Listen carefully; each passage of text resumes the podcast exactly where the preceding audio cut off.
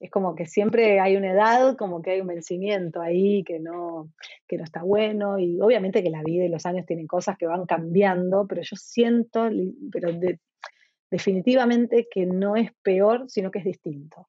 Que es peor si lo mirás desde un punto de vista, pero en realidad es como, yo creo que la vejez es una adolescencia es como la adolescencia, ¿viste? Que te pasan por primera vez un montón de cosas que no tenés la más puta idea de cómo resolverlas. Y, eso también es un ejercicio mental enorme que te genera mucha vitalidad si lo tomás de esa manera, en vez de tomarlo como algo, uh, ya no puedo hacer esto. No, ahora es, ahora puedo hacer esto. Hola, soy Magali Bejar y esto es Tiene que haber algo más. En el podcast analizamos la historia de profesionales de todo el mundo que se transformaron para alinearse con sus valores Analizamos el camino para entender cómo lo hicieron. Si quieres conocer del detrás de escena de esta conversación, todas las semanas escribo para el correo semanal de Tiene que haber algo más. Directo en tu bandeja de entrada te mando mis recomendaciones y lo último del podcast. Recibilo el próximo jueves anotándote vos también en tinequehaberalgomás.com barra correo. Estabas escuchando a Andy Clark Andy es socia fundadora de Super, una agencia de publicidad con sede en nueve países, pero puede que la conozcas por otros proyectos. Ella creó la comunidad de viajeras Chicas en Nueva York y Chicas de Viaje, transformando un blog de viaje en una empresa y en un medio de comunicación. Armó un podcast, escribió libros, creó una tienda online con un montón de productos y llevó a muchas mujeres de viaje con ellas y hasta logró que Chicas en Nueva York tenga una tarjeta de crédito internacional. En esta conversación hablamos de su actitud para conseguir las cosas impensadas que le pasaron, pensamos en retrospectiva el accidente que la dejó sin caminar durante un año, cómo llegó a su fórmula no mágica para que las cosas sucedan y el detrás de escena de construir Chicas en Nueva York. Me entusiasma que escuches esta conversación porque leyendo su libro, preparando esta entrevista, me quedó claro que ella tiene una historia mucho más profunda de lo que se ve en redes sociales. Ojalá te contagie de su actitud y su optimismo escuchándola. Antes de ir con el episodio, un anuncio rápido. Desde que empezamos el podcast recibimos muchísimos mensajes de ustedes desde 59 países contando el valor que sacaron de escucharlo. Después de hablar con cientos de ustedes, lanzamos la comunidad Tiene que haber algo más. La idea central vino cuando me di cuenta que tenía que conectarlos entre ustedes para que se conocieran. La comunidad es una membresía global y remota donde aprendemos con otros profesionales desde más de 25 ciudades y hay actividades todas las semanas. Vienen invitados del show para hacerles preguntas de todo tipo en un espacio de confianza o damos clase los que estamos dentro. Tenemos el club de lectura donde votamos un libro y nos juntamos a debatirlo. Hay un chat que nos conecta a todos para pedir ayuda, compartir recursos y oportunidades laborales. Hacemos un desafío mensual, como por ejemplo usar máximo una hora las redes sociales y compartimos todos los días una prueba para sostener el compromiso. Y además les comparto a los miembros una grabación exclusiva del podcast que no publicamos ni en Spotify ni en YouTube. Dentro hay personas talentosas y ambiciosas que están trabajando activamente en mejorar como profesionales en sus carreras y en proyectos. Vas a encontrar personas en relación de dependencia con carreras súper interesantes, emprendedores y freelancers, y aunque cada uno esté en una industria diferente, nos une la forma de pensar. Te dejo el enlace en la descripción y unite vos también en tienequehaberalgomás.com barra comunidad. Ahora sí, vamos con Andy. Hola Andy, bienvenida Tiene que haber algo más. Gracias por venir a conversar conmigo. Un placer total estar acá. Bueno, quiero empezar con algo que leí que hay una frase que se repite mucho en, tu libro, Bailar acostada, que leí en 12 horas, que quiero saber cómo llegaste a... ¿Hay alguien que lo haya leído más rápido que yo? No, no, te juro que eh, no sos la primera que me lo dice y me causa, por eso me causó muchas gracias, porque la gente que lo empieza a leer me dice, no lo podía dejar, y me lo leí en un día, en un día, en realidad, un día de 12 horas, no, no 24, porque duermen, pero digo, sí, me causó mucha gracia que varias personas me, dijeron lo mismo y bueno, me encanta igual. Un placer. Buenísimo. Buenísimo. Entonces, bueno, mira, hay una parte que es, hay una fórmula que se repite en tu, en tu libro varias veces. Quiero llegar a saber cómo llegaste vos a esta fórmula no mágica de paciencia, creatividad, trabajo y amor. Wow, bueno, eh, no, creo que llegué por lo que me fue pasando en la vida, no, no es que tenía algo pensado, no es que dije, vamos a probar esta fórmula a ver si funciona.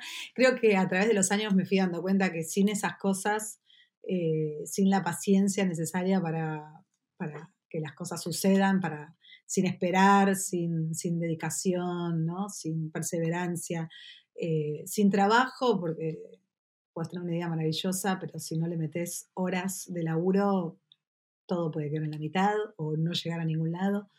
Em, y pasión porque en general las cosas, o sea, creo que casi te diría que el 100% de las cosas que hago eh, están movilizadas por, por, lo que me apasiona, ¿no? O sea, y me apasionan muchas cosas, también eso es como bastante poco habitual. Hay muchas cosas que me gustan, me motivan, me, me conectan con cosas que me gustan. Entonces, eh, me apasiono fácilmente pero después esa pasión también como hace crecer todo lo demás, ¿no? la idea, eh, la o sea, ayuda a la perseverancia.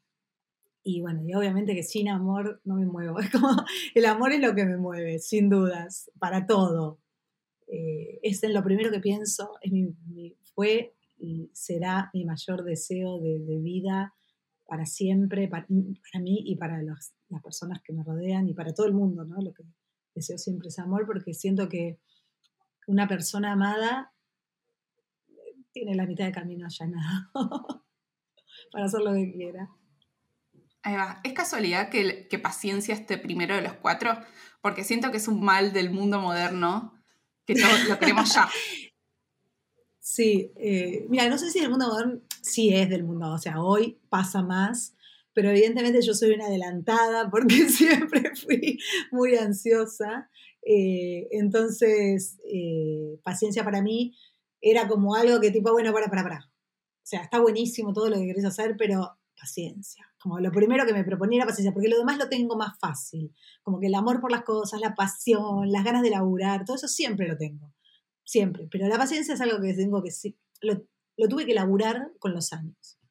Eh, y fue, es casual, digo, porque no lo, es inconsciente, creo que, haya estado primero. No, no, no, sé si es casual.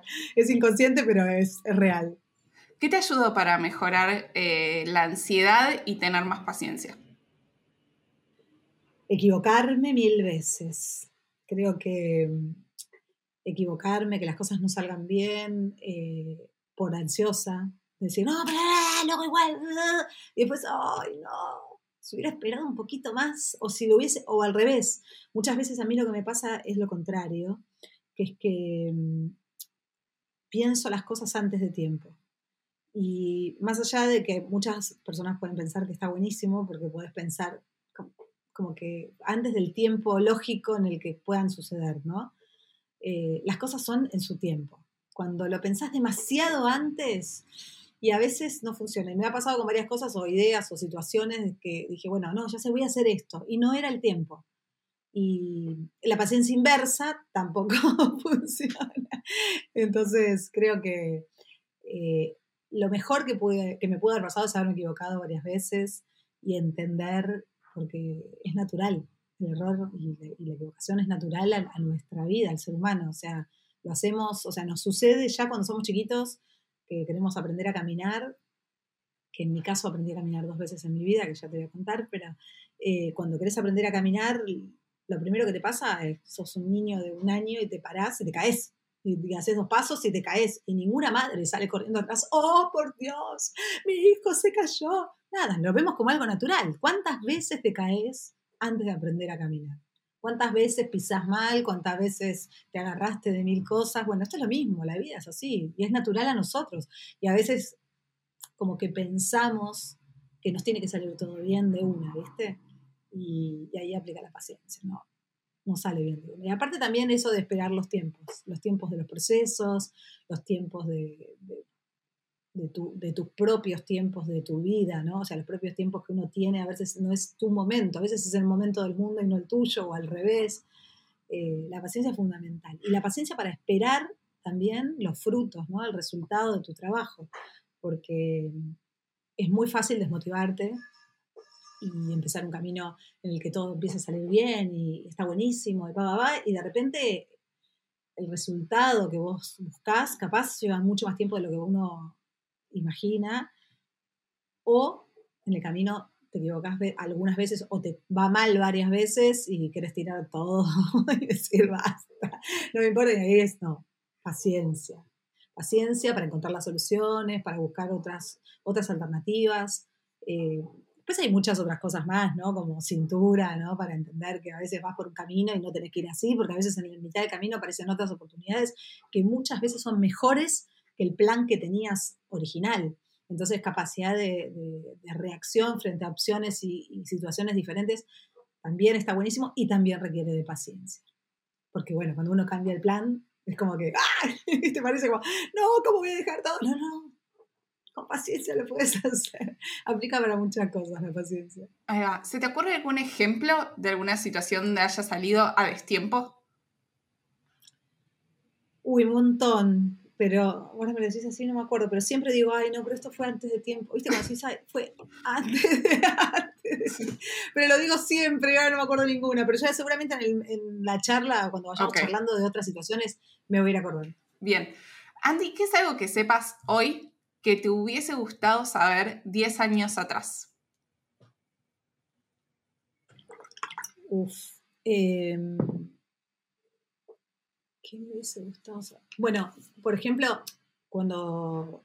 yo tengo 50 años, entonces cuando yo empecé a emprender hace muchos años, yo tenía 14, saca la cuenta, hace mucho, em, no existía, no estaba desarrollada la palabra emprendedora, emprendimiento, eh, había o personas profesionales o algunos oficios, o había otros en Argentina, había una palabra en lufardo que se decía, creo que es del lufardo, que se llama busca, que era tipo alguien que buscaba lo que quería hacer, pero no sabía muy bien o no tenía muy claro o no podía lograr siempre el, ¿viste? Como el camino tradicional.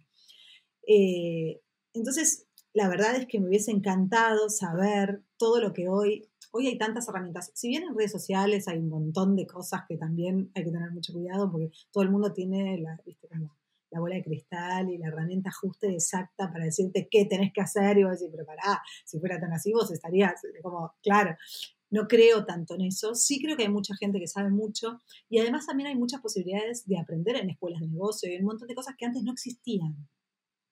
Eh, a mí me hubiese gustado entender eh, la importancia de los procesos eh, de administración, por ejemplo.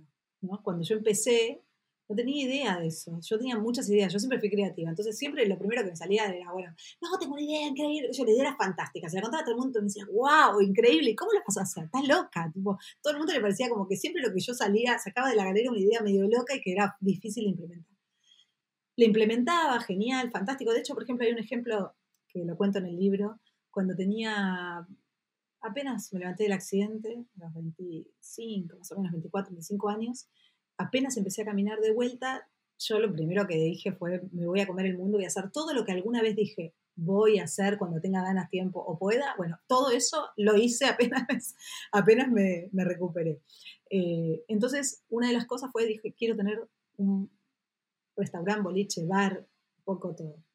Entonces con, con unos amigos y con mi pareja en ese momento hicimos una sociedad y armamos un lugar increíble que se llamaba Commodore, que era un, fue el primer lugar de música electrónica en Argentina.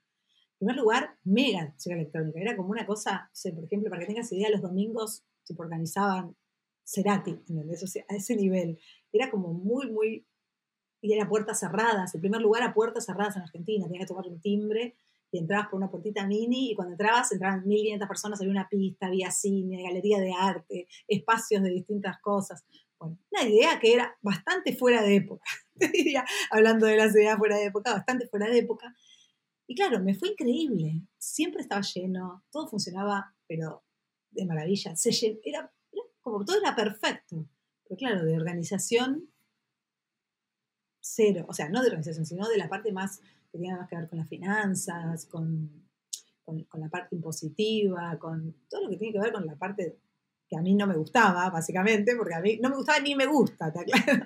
Pero bueno, con el tiempo aprendí y entendí que uno no puede hacer todo, que te tenés que rodear de gente que haga las cosas que vos no sabés y que las haga, o sea, no solamente que sepa hacer las cosas que vos no sabés, sino de gente que sepa hacer cosas que vos sabés mejor que vos eh, para armar un, proyecto o un emprendimiento, ¿no? que el valor humano y, el talento es irreemplazable y que, nada, que gracias a eso eh, podés llegar a lograr proyectos que quizás no tienen futuro. A mí lo que me pasó es que me fue increíble, pero me duró un año y pico y de repente ya los números no me daban. Digo, pero ¿cómo se está yendo todo el tiempo? ¿Cómo Claro, pero los procesos internos, la organización y la administración eh, no le había tomado nadie de los socios. Todos estaban en las, en las otras áreas.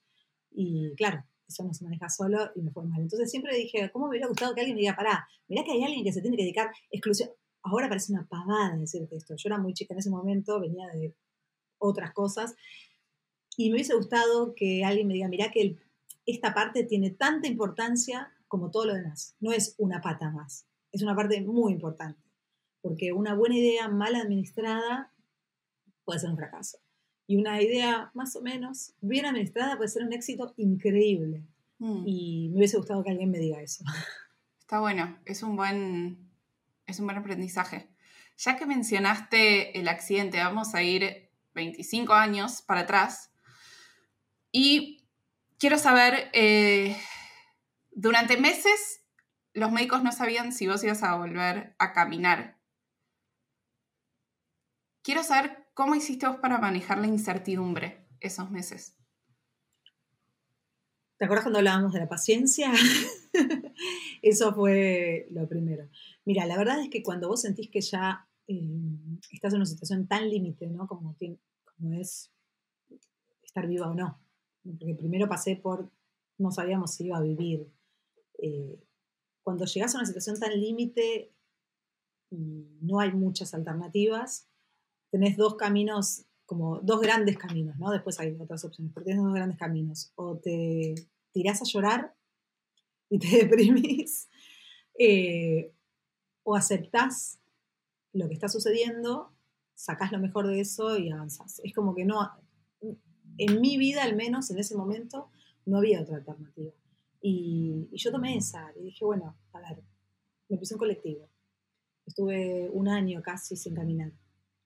Durante mucho tiempo me decían, no vas a volver a caminar. No, o sea, yo preguntaba y me decían, no sé, no, no creo, no creo. Siempre era no creo.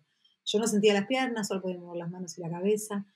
Y, el colectivo fue algo, fue como la situación trágica de todo, pero después el desenlace de después fue un aprendizaje enorme para mí. Fue como, te diría, casi, como que de esto aprendí para toda mi vida, no solamente, ¿entendés?, cómo recuperarme de un accidente, sino aprendí muchas, o sea, saqué de ahí muchas herramientas que me sirvieron después a lo largo de mi vida para muchas otras cosas.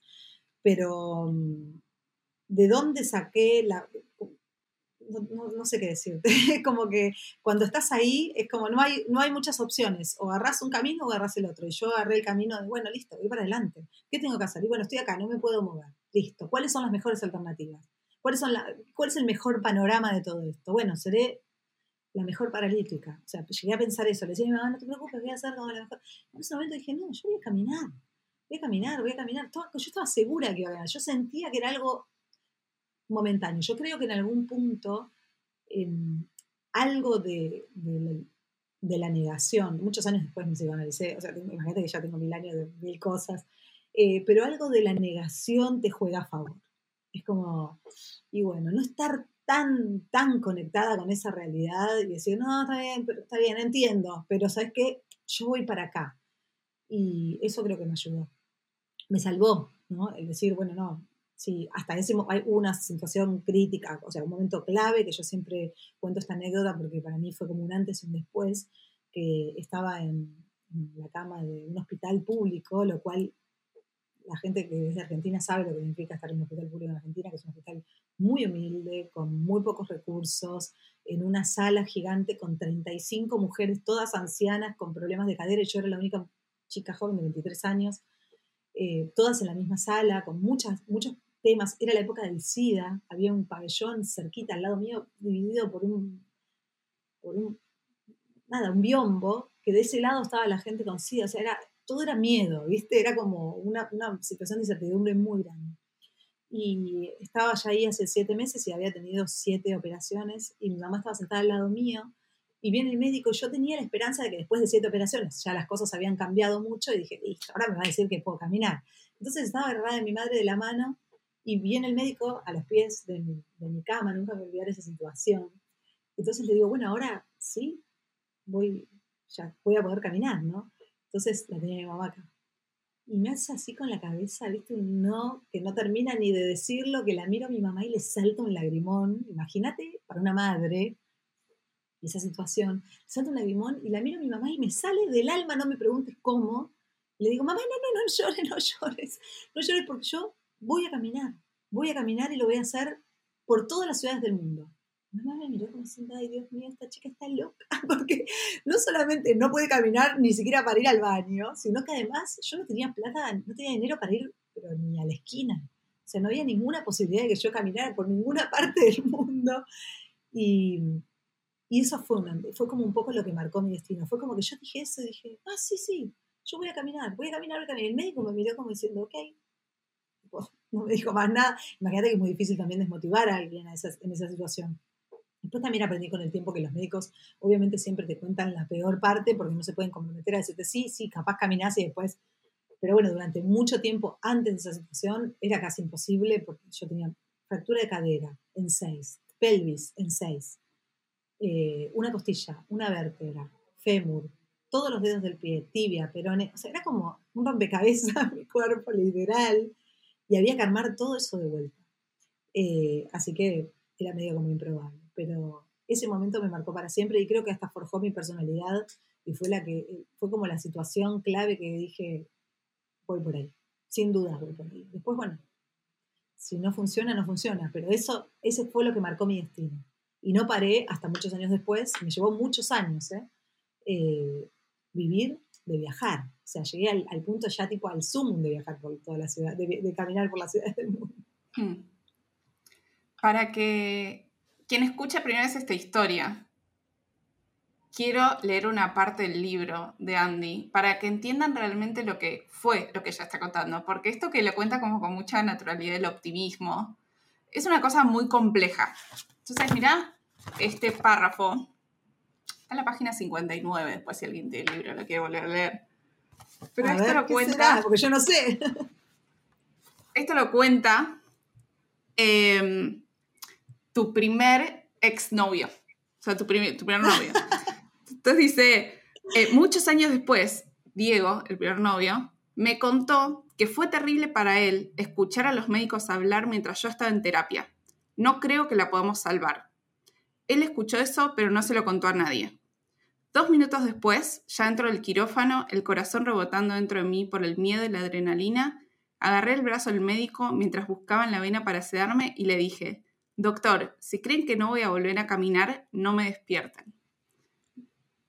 Siete fracturas de cadera, seis de pelvis, una vértebra, una costilla, el fémur partido al medio, rodilla, tobillo y todos los dedos del pie rotos, fue el parte que le dieron a mi familia y amigos de entrada esa noche, cuando terminó mi primera operación. Y eso no era todo. Hacía falta tres sedadores de sangre, había una posible hemorragia interna y seguramente más fracturas que iban a tener que ir viendo con la tomografía, pero en el hospital no tenían un tomógrafo.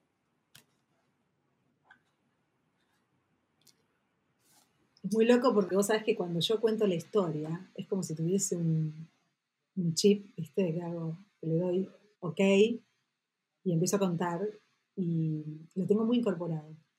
Pero el libro fue mucho más, eh, fue como investigar en, mi propia historia y escribirlo de una manera que la gente lo entienda. Entonces no podía ser como aislado este pedacito nada más, ¿viste? Lo que yo cuento nada más, sino que tenía que contar como más detalles. Entonces, eh, cuando lo leo o lo escucho, me emociono, que no me pasa como cuando yo lo cuento habitualmente, que lo tengo como de memoria, ¿entendés? Es muy loco. ¿Cómo, ¿Cómo sentís que moldeó tu carácter haber pasado por esta experiencia del accidente? Eh, yo siempre me consideré fuerte. A ver, cuando era chica no, ¿no? Uno cree siempre que, no sé. Igual sí, creo que sí. Siempre me consideré muy fuerte. Eh, pero esto me hizo sacar un poder de, o sea, entender que tenemos todos un poder interior que no, no, siempre sabemos que existe y a veces tenemos miedo de usar. Eh, entender que hay muchas herramientas que, que, son naturales, que surgen cuando pasan estas situaciones, ¿no? Y, que, y atreverse a usarlas, ¿no? Decir, bueno, pará, me pasa esto, voy a hacer esto, voy a hacer lo otro. Como que yo de repente empecé a sacar, como si hubiese abierto una caja de herramientas y decir, ah, esto, uh", y a probar, y a probar, y a probar, y a probar. Eh, creo que también mi formación familiar, mi formación, digamos, mi, educación, eh, mi abuela fue como un pilar muy importante en mi vida. Mi abuela era, fue una persona que le pasaron muchas cosas de chica y, se había fortalecido muchísimo con esas experiencias y de algún modo siempre me las trasladó a mí de chica, ¿no? Y siempre fue como, me trasladó una cosa como muy esperanzadora, muy de perseverancia, muy de vas a lograr lo que querés, como eso me lo transmitió mucho desde muy chiquita. Eh, y creo que eso también me ayudó un montón, ¿no? El tener como fe, fe en mí, ¿eh? eh también pasé por toda la fe que se te puedan ocurrir, porque en ese momento como que decís, ¿qué tengo que hacer? ¿En qué, tengo que creer? Eh, pero creo que lo más importante fue que creí en mí, creí en que yo podía lograrlo. Eh, más allá de que había, viste, como muchas cosas en juego, porque también los médicos, o sea, había cosas que eran externas, absolutamente externas, pero yo tenía que poder lograr una salud mental óptima para poder avanzar, porque si yo me deprimía, o, me dejaba estar, o me dejaba vencer por los, pensamientos capaz más feos, ¿viste? más tristes, no iba a salir adelante. Y era como, como si de repente había una fuerza en mí que no, que no sé de dónde salía.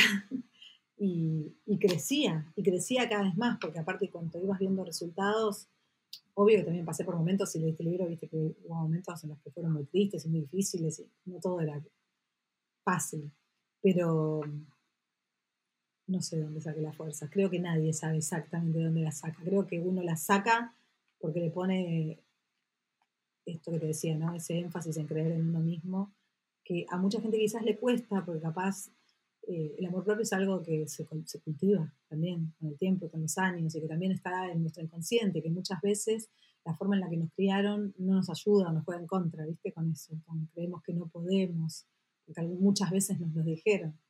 Eh, yo tengo la suerte de que a mí siempre me dijeron que podía y eso creo que ayudó un montón. Y esto capaz está bueno, sobre todo para las que somos madres eh, o para las que, vamos a ser, las que van a ser madres en algún momento, que quieran tener hijos, eh, entender de, de, la importancia de, la palabra, ¿no? Con respecto a, la crianza, a la educación, a nuestros hijos, de cuánto influye eso en el destino de ese niño o esa niña o ese niñe a futuro y cuántas cosas las ayudamos a ganar si les, los ayudamos a que, a que gane confianza.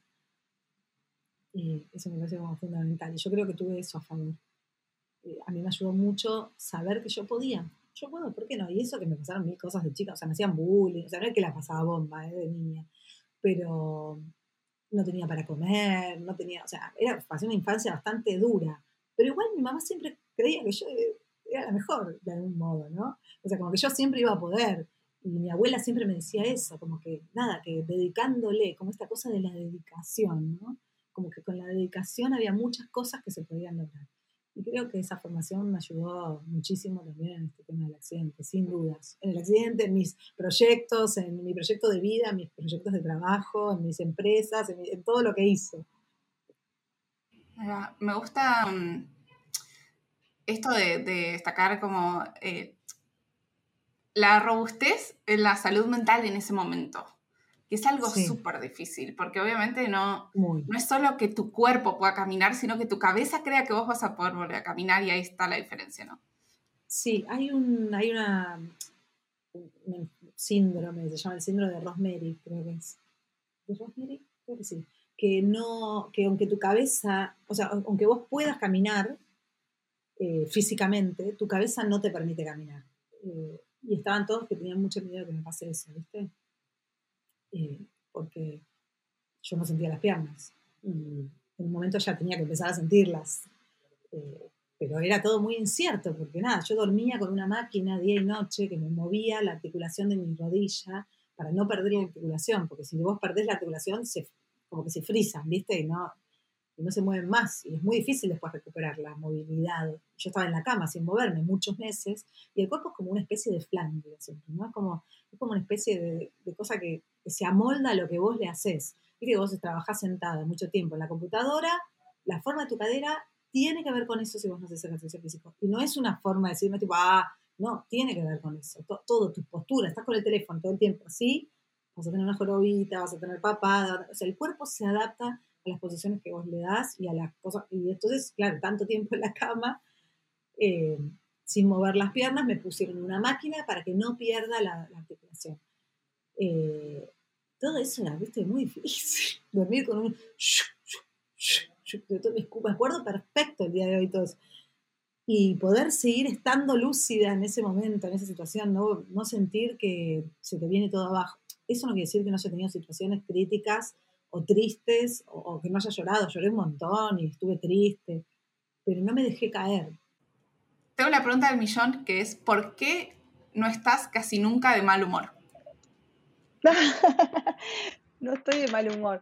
Eh, creo que no tengo, no hay motivos que alcancen para que, para que use tiempo de mi vida valioso para ponerme de mal humor. O sea, no hay. No, no, no me puse de mal humor ni cuando estaba internada en, un hospital. Imagínate si me voy a poner de mal humor por una pavada. no, me puedo, me puedo ofuscar en algún momento, qué sé yo, pero nunca, jamás me vas a ver que me despierte de mal humor, por ejemplo, no existe. No existe en mi vida, no sé cómo explicarte, no existe. El mal humor es algo que siento que no solamente perjudica a los demás y el estado, y digamos, como la energía general de la gente que te rodea, sino que te perjudica a vos más que a nadie. Entonces, no, no, no, pierdo tiempo en eso. Si algo no me gusta o me sale mal, voy muy al frente, digo, che, esto es así, esto me pasa esto. Eh, de hecho, es clave, incluso hasta, no sé, en temas de mi con mi pareja, que alguna vez, no sé, me sentí celosa al principio, moral. Che, para, te tengo que decir algo. Esta situación me da celos, ¿sabes? nunca jamás acumulé, Es como, no, no, no, nunca llego al momento del mal humor. Eh, me puedo poner triste por algunas cosas. Algunas cosas quizás me ponen cuando me ponen mal me ponen tristes, me siento defraudada o, me siento angustiada, o, pero mal humor, no, no. La vida es muy, es, muy corta para dedicarle tiempo a estar de mal humor sin, que, sin resolver nada, porque el mal humor es como un estado de stand-by, ¿viste? Es como, te quedas de mal humor y no haces nada, no haces nada ni para un lado ni para el otro. Como la gente que es como los chicos, ¿viste? Cuando hacen así, yo lo relaciono con eso. Es como alguien de mal humor es un niño haciendo, listo, no funciona. Así que por eso no estoy de mal humor. Bien. Andy, ¿cómo elegís en qué proyectos involucrarte? Dado que han pasado muchas cosas por tu carrera profesional. Sí. Em, yo creo que fue cambiando siempre según las etapas de mi vida. Eh, muchísimo fue cambiando, te diría.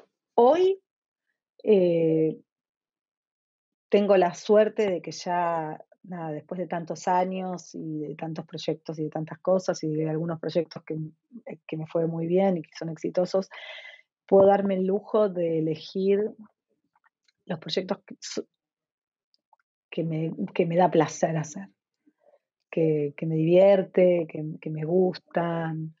Eh, bueno, no sé por qué digo eso, porque la verdad que siempre pasa. Mi marido siempre me dice, no puedes hacer nada que no te guste.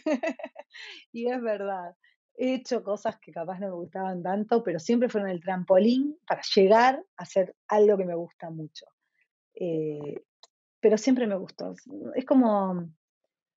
siempre, te voy a decir algo que es una cosa como totalmente, no tiene ningún, nada científico que lo avale, ningún aval científico, que es eh, cuando alguien me cuenta una idea o cuando yo misma pienso una idea y la cuento y la hablo y la pongo sobre la mesa, si esa idea me pone la piel de gallina, eh, ya no me sacas más. es como, ese es mi termómetro, la piel de gallina. Dije, ay, no, me puso piel de gallina. A veces me pasa que digo, no, por favor, no, no, no puedo hacer más cosas. Entonces, pero me pone la piel de gallina y es muy difícil, es como mi termómetro emocional, ¿viste? Y después, bueno, ya después obvio que pasa filtros de otras cosas. Eh, no hago cosas en las que involucre mi tiempo eh, para hacer, partes que no me gustan. ¿Se entiende? O sea, si tengo que hacer algo en el que yo voy a tener que estar muy conectada con la administración, eh, con la parte económica, si estoy demasiado involucrada en esas cosas, ya no me divierte.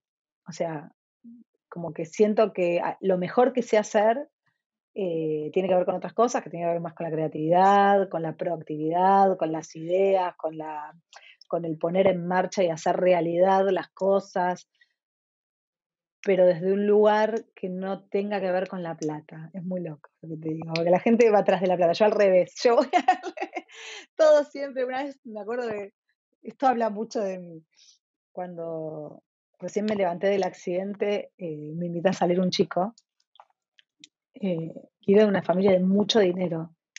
Y yo dije, mm, no me gustaba mucho. Era como que me parecía como que era además, ¿entendés? O sea, tiene mucho que ver conmigo. No me gustaba, él no me gustaba, obviamente, que no tiene nada que ver, no estoy jugando eso. De hecho, a mí me va muy bien, no me puedo quejar. Pero es como que no, siempre me mueve, como dijimos antes, ¿viste? Siempre me mueven otras cosas, cosas más que tienen que ver con, con la parte humana, con el amor, con, con, otras cosas. Entonces ya cuando está la plata o el dinero eh, en el medio me cuesta un montón. Obvio que todas las cosas que hice después surgieron, o sea, dieron sus frutos y, gané dinero y no me, o sea, no me puedo quejar, me, tengo mi casa, tengo mis cosas, o sea, me va muy bien, pero mm, gracias a Dios y gracias a todo este trabajo de perseverancia, amor, pasión y todo lo que te dije antes, ¿no? Nada de todo eso es gratis. Pero nunca es el motor fundamental. O sea, si alguien viene y me dice, no, vení, hagamos esto, que con esto nos llenamos de plata, es raro que yo diga, bueno, dale. Tiene que haber otra cosa más. Me importa mucho eh, que tenga un propósito, que tenga, viste, como, o sea, algo que en este momento me movilizan mucho más las cosas que tienen que ver con, mucho más que antes. Antes quizás cuando era más chica capaz era como, bueno, sí, me gustaría hacer todo eso, pero está bien, estoy pensando también en que, en que tengo que vivir de eso. Hoy como no estoy buscando un proyecto del cual vivir, eh, mi ambición no gana contra, o sea, en mi caso billetera gana, eh, mata galán no funciona. es todo lo contrario. Claro, contame entonces cómo fue la transformación entre un blog de recomendación para hacer cosas en Nueva York hasta un proyecto rentable, chicas de viajes, con hasta su propia tarjeta de crédito y tu cara por todos lados en planchita de pelo, secadora de pelo. Eh, bueno, ahí está un poco esto de que yo creo que todo es posible y, también cuando vos tenés un equipo que trabaja con vos y decís, bueno, tiene que, tengo que pagarle el sueldo y me tiene que ir bien porque si yo quiero seguir haciendo esto que me gusta y necesito también ayuda de otras personas que lo hagan, eh, tengo que poder, tiene que poder ser rentable para también poder pagarle, no solamente para que me sirva a mí, sino para poder pagar un equipo que funcione. Eh, pero además, eso por un lado, ¿no? Y por otro lado, eh, siempre se me ocurrían cosas que tenían que, o sea, digo, bueno, y ahora hice esto, salió el libro, genial, el libro fue un bestseller, el primer libro, ¿no? Que fue eh, Los secretos mejor guardados de la gran manzana.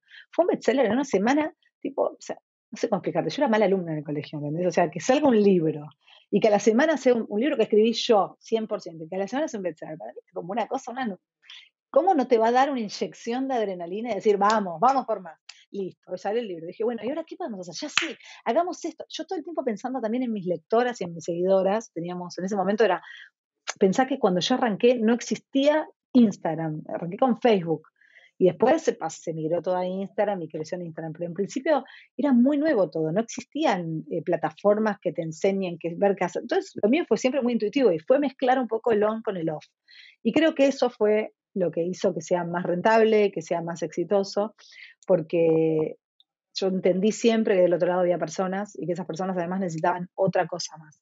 Y cuando vi que confiaban tanto en, mis recomendaciones, en, todo lo que yo contaba, en los lugares que recomendaba, dije, bueno, eh, qué mejor que si van a esos lugares y hacen todas estas cosas, tengan un beneficio por hacerlo. Yo primero pensé en un plan de beneficios y dije, uy, esto es un moño rarísimo acá, de vuelta, ¿viste? Ahí filtré, dije, no, acá hay una parte que a mí no me gusta hacer y que lleva mucho tiempo y un proceso muy largo que es hacer un plan de, de afiliados. Entonces dije, no, ya sé, un banco, una tarjeta de crédito, una tarjeta que tenga todos los beneficios que las mujeres que viajan quieran tener. En Argentina eso te digo, vos sabrás, es muy difícil porque las cosas son muy inestables. Entonces era un gran desafío. Incluso tuve propuestas de un banco internacional y de un banco argentino y elegí un banco argentino porque sentí que estaba apostando a algo que era como una ayuda más porque tenía mucho que ver también con el mundo emprendedor. Bueno, hicimos una tarjeta, una visa internacional de chicas en New York. Fue increíble. Cuando salió la visa y estaba buenísima y funcionaba y estaba en todos lados y estaba primera en los rankings de ventas de tarjeta de crédito, o sea, impensado. o sea, todo el mundo quería tener esa tarjeta porque tenía beneficios increíbles que los diseñé yo con el banco, o sea, sentada trabajando en todo el proceso creativo durante un año, eh, donde también aprendí un montón. Después de eso dije, bueno, ¿y ahora qué más? Y yo dije, ya sé, tengo que hacer un programa de tele, porque todo esto también lo puedo mostrar en otro medio. Entonces, como que a mí se me iban ocurriendo las cosas en el camino, te diría, ¿no? Es que, en el camino con mucha anticipación, porque decía, bueno, el año que viene, programa de tele. El año siguiente, otro. Y así fue como que fue creciendo y de a poquito fue siendo de, chica, de un blog chiquito, eh, que era un hobby, que si apenas me daba para viajar una vez al año a New York, para mí estaba perfecto, yo tenía mi trabajo, mis cosas, mi agencia, mis niños. Pero claro, también esta, esta cosa creativa mía de todo el tiempo estar pensando cosas nuevas, eh, de decir, bueno, ahora quiero otra cosa más, quiero, fue haciendo que el negocio crezca también. Y ahí no paré. Después fue el segundo libro, dije, bueno, si a todos les gusta que hablo de New York y, confían en mis recomendaciones, ¿por qué no hablar de otras ciudades del mundo? Listo. Empecé a intercalar los viajes a New York con viajes a otros lugares del mundo y a, como a entender cómo funcionaban otras ciudades. Y entonces salió el segundo libro, Chicas de Viaje por el Mundo. Y con eso salió el segundo programa de tele, que encima el segundo programa de tele fue tipo un programa en televisión abierta. O sea, era algo impensado, en un momento donde la televisión incluso todavía funcionaba muy bien, que ahora es un poco más tranqui, pero en ese momento fui la primera persona, o sea, la primera influencer, alguien que venía de las redes sociales en estar al frente de un programa de televisión. Y yo tenía 38, 39 años, o sea, ya estaba, no, mentira, 40 cuando salió el programa de Telefe. Tenía 40 años cuando salió la primera, la primera temporada era impensable, ¿entendés? O sea, que yo imaginara que a los 40 años iba a tener un programa de, televisión abierta al aire, Telefe Internacional, que se veía en todo el mundo y se sigue viendo ahora en varios países, eh, hablando de viajes, caminando por el mundo, eh, siendo yo la conductora, siendo yo la que generaba los contenidos, las alianzas, o sea, era como una locura. Y después de eso, eh, ya la empresa estaba muy, muy armada y súper constituida y pensé, vino la pandemia. Pero antes de la pandemia dije, yo quiero hacer una, yo tenía mucho, tengo todo el tiempo alrededor mucha gente que, emprendedora, ¿no? Como que siempre relacioné mucho con los emprendedores, quizás porque de algún modo yo hice siempre el camino emprendedor, incluso con la agencia de publicidad que tengo hoy, empezó como una empresa, como un emprendimiento con mi marido, y hoy es una agencia que tiene sede en nueve países, eh, que trabajamos con las mejores marcas del mundo, o sea, como que cambió también todo mucho y todo eso fue acompañando el proceso, nunca dejé, siempre fui haciendo en paralelo las dos cosas, eso también es eh, una locura, pero siempre me pasó eso, siempre fui, en algunos momentos me dediqué más 80% a chicas, a hacerlo crecer y todo, y 20 a súper, y después volví a equilibrar y a estar mitad y mitad, ¿viste? Em, y bueno, y eso fue creciendo con el tiempo por también por esta pasión que yo tengo por, lo que hago, porque me gusta. Eh, nunca pensando en ahora cómo hago para facturar más. Y yo creo que eso se notaba, y se notaba mucho porque de hecho me lo decía la gente, me decían las marcas que me acompañaban o que me acompañan, ¿no? y algunas también me acompañan. Hoy estoy un poco más tranquila en redes, estoy un poco más, o sea, si bien tengo, sigo teniendo presencia y hago un montón de cosas y sigo viajando, eh, yo estoy un poco cansada de, la forma en la que hoy se dan las redes sociales y elijo guardarme un poquito más e ir como a paso de, viste, como mucho más tranquila, como eh, haciendo solamente las cosas que me gustan y no, no subiéndome al tren de muchas cosas que cambiaron y que capaz no me gustan y otras que cambiaron y que me encantan, como la inteligencia artificial, que me metí en un proyecto nuevo hace dos meses, que arranqué Viajeros del Futuro, que es una nueva red en donde cuento, donde escribo historias cuentos. No sé si viste algo de eso. Escribo cuentos escritos en el año 2045 eh, y las imágenes las hago yo con inteligencia artificial. Los cuentos los escribo yo, pero las imágenes son todas imágenes creadas con inteligencia artificial y me divierto un montón. O sea, me recontraadapto a la tecnología, a las nuevas tendencias, a las cosas, pero hay algunas cosas de las redes sociales que ya no me calzan tanto. Entonces, como que voy eligiendo. Por suerte tengo la posibilidad de poder hacerlo y, bueno, y voy por ese camino, pero mm, nos fuimos por las ramas, ya te dije cosas. Bueno, vamos a frenar acá, vamos a hablar un poco para... Para, porque me, me avanzó 5.000 años esta historia. Escúchame, primera pregunta de todo esto es, ¿cómo hiciste al principio para convencer a marcas a que se sumen en esa transformación de chicas en New York cuando era un blog para hacerlo crecer? Mira, teníamos marcas que impensadas, no sé cómo explicarte, o sea, teníamos Dior, Yves Saint Laurent, eh, teníamos eh, Adidas, teníamos eh, Lancôme, no, no te puedo explicar lo que era, era una cosa de locos. Primero porque no había canales en donde se pueda, o sea, canales de, diferenciales en donde se puedan mostrar o vender cosas, o sea, las marcas no tenían lugares en donde se sientan representadas para el mundo femenino. Esto era una plataforma en donde había tres millones y medio de mujeres, en un momento donde no, existía, como ahora las redes, que haya uno que tiene un millón, dos millones, no existía. Nosotros teníamos un blog que movía 3 millones y medio de mujeres por mes. Y era muchísimo, y entonces a las marcas eso le interesó mucho porque era un nicho bien marcado. Mujeres con poder adquisitivo de medio alto que podía, tenían la posibilidad de viajar. Entonces, eh, eso determinaba un nicho interesante para las marcas y era bastante fácil. Simplemente era yo desde la creatividad cómo meter las marcas para que no sea algo que las marcas me paguen por mostrar, sino que tengan que ver con algo que genere un beneficio para mis lectoras o para mis viajeras. En un momento organicé viajes, llevé como a 300 mujeres en total de viajes, al principio, al principio de todo, eh, y eso, nosotros armamos, por ejemplo, un gift pack, que era una bolsa gigante que estaba valorada, hoy debe valer, debería valer, no sé, 200 mil pesos, 300 mil pesos, era una cosa de locos, tenía un perfume importado, un, par de zapatillas de Adidas, eh, dos, ropa de Adidas deportiva, eh, carteras de marcas de, muy importantes y conocidas de, accesorios, eh, valijas, porta equipaje, cosa de locos, era todo un regalo que le dábamos a las chicas cuando viajaban. Y yo decía, las marcas entran, pero si esto es un beneficio para alguien, no que a mí me paga la marca porque lo muestre y nada más. Y mantuve eso durante muchos años. Y fue, era hermoso porque, claro, la gente se ponía contenta. Las que no viajaban decían, wow, yo quiero comprar ese pack. era una locura. Eh, tenía cuadernos, libros, no, no, no, no sabes, lo, no sabes, lo, que era. Llegábamos al aeropuerto con Cari, que es mi, mi coequiper, llegamos al aeropuerto con todas las bolsas para las chicas y eran cuatro carros de esos de las valijas llenos de bolsas y bolsas y bolsas que le dábamos a cada una su bolsa para que la lleven y tenían que meter en la valija porque no lo podían ni siquiera llevar en la mano en un bolso. A veces eran bolsos de Adidas que estaban llenos de cosas adentro. No, una locura, un delirio. Era como en un momento fue como una carrera de a ver cuántas cosas le vamos a regalar a la chica.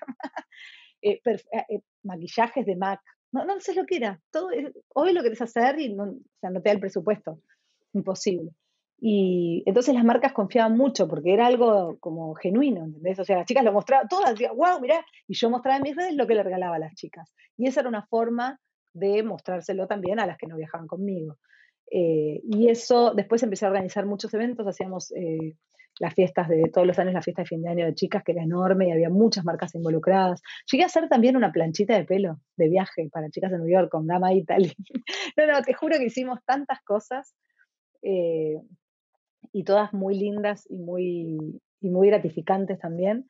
Y las marcas siempre me apoyaron, siempre me apoyaron eh, sabiendo que teníamos un público fiel, sabiendo que yo hacía las cosas también de esta manera, ¿no? Y también la forma profesional en la que te encarás todas estas cosas, de cumplirle a las marcas y, sin dejar de ser fiel a, a, tus lectoras, a tus seguidores. Jamás mostré algo en lo que no creyera. Em, Andy, ¿Cómo hacemos para cerrar este capítulo? Quiero dejar un momento de palabras finales para algo que ya hayamos dicho o no, pero que haya quedado quizás resonando en tu cabeza para quienes nos escucharon hasta acá. Em, yo creo que hay algo que me parece interesante y que recién ahora se está empezando a tratar un poquito en algunos medios y algo ahí que yo hace un tiempo largo que lo había empezado a hacer, otra de las cosas que hice fuera de tiempo. Había pensado en hacerlo y era demasiado anticipado y, después me colgué y ahora lo voy a retomar, que tiene que ver para mí con el tema de la edad. Eh, yo creo que eh, no somos, yo tengo 50 años me siento súper vital, me siento que todavía puedo hacer mil proyectos más y estoy haciendo, estoy con nuevos, o sea, no te los conté, pero tengo tres proyectos nuevos en los que estoy trabajando. Eh, me siento vital, me siento en, en, el mejor momento de mi vida y no es lo que nos vendieron, ¿viste? Es como que siempre hay una edad, como que hay un vencimiento ahí que no, que no está bueno y obviamente que la vida y los años tienen cosas que van cambiando, pero yo siento, pero definitivamente que no es peor, sino que es distinto. Que es peor si lo mirás desde un punto de vista, pero en realidad es como, yo creo que la vejez es una adolescencia, es como la adolescencia, ¿viste? Que te pasan por primera vez un montón de cosas que no tenés la más puta idea de cómo resolverlas. Y, eso también es un ejercicio mental enorme que te genera mucha vitalidad si lo tomás de esa manera, en vez de tomarlo como algo, uh, ya no puedo hacer esto. No, ahora es, ahora puedo hacer esto. Los hijos crecen, puedes salir, viajar, hacer otras cosas. Eh, bueno, no sé, hay, un montón de cosas que, te cambian eh, el punto de vista y que y que te hacen también vivir la vida de otra manera. Es como otra etapa de la vida, no, no hay que verla como... Bueno, yo empecé tarde con mis éxitos, por decirlo de alguna manera, ¿no? Con las cosas que yo para mí... Entonces, para mí es como muy natural, pero hay gente que capaz, viste, a los 30, fue a los 20 y pico, 30 fue el furor de su vida y llega a los 50, 60 y dice, ¿y ahora qué hago? ¿Qué voy a hacer? Como que no sé qué... Y no, no, como que creo que la esperanza es eh, es fundamental. Es como entender que a partir de los 50, 50 y pico, te espera una vida totalmente distinta y no por eso mala o fea y entender que el cuerpo se deteriora, pero que hay mucho para hacer para cuidarlo. Que nada, todos sabemos que nos vamos a morir, punto, entenderlo, pero, pero vivámoslo de acá hasta que nos moramos de la mejor forma posible. Y creo que eso tiene mucho que ver con todo, con mi libro, con esto, Bailar Acostada, que es aunque no tengas demasiadas posibilidades puedes bailar, ¿no? Tu cabeza puede estar en movimiento siempre. Y, tiene que ver con mi personalidad, sin dudas, y con lo que aprendí a lo largo de mi vida, con mis proyectos, con mis trabajos, con mi, accidente, que es dale para adelante, viví hoy, 100% hoy, porque mañana no sabes qué va a pasar. Viví hoy como, como si fuera el último día. Ahí va, espectacular. Gracias, Sandy, gracias por venir, por contar todo esto y vayan a leer el libro. Muchísimas gracias. Un placer, me encantó charlar con vos y bueno, nos vemos. Gracias por escuchar este episodio. Nos ayudas un montón compartiendo el capítulo a alguien que le pueda servir. Acuérdate que todas las semanas comparto ideas en el correo de Tiene que haber algo más. Escribo sobre mis recomendaciones y el detrás de escena de la comunidad y el podcast. Lo mando todos los jueves directo a tu bandeja de entrada. Anotate vos también en tienequehaberalgomás.com barra correo. Nos vemos la semana que viene.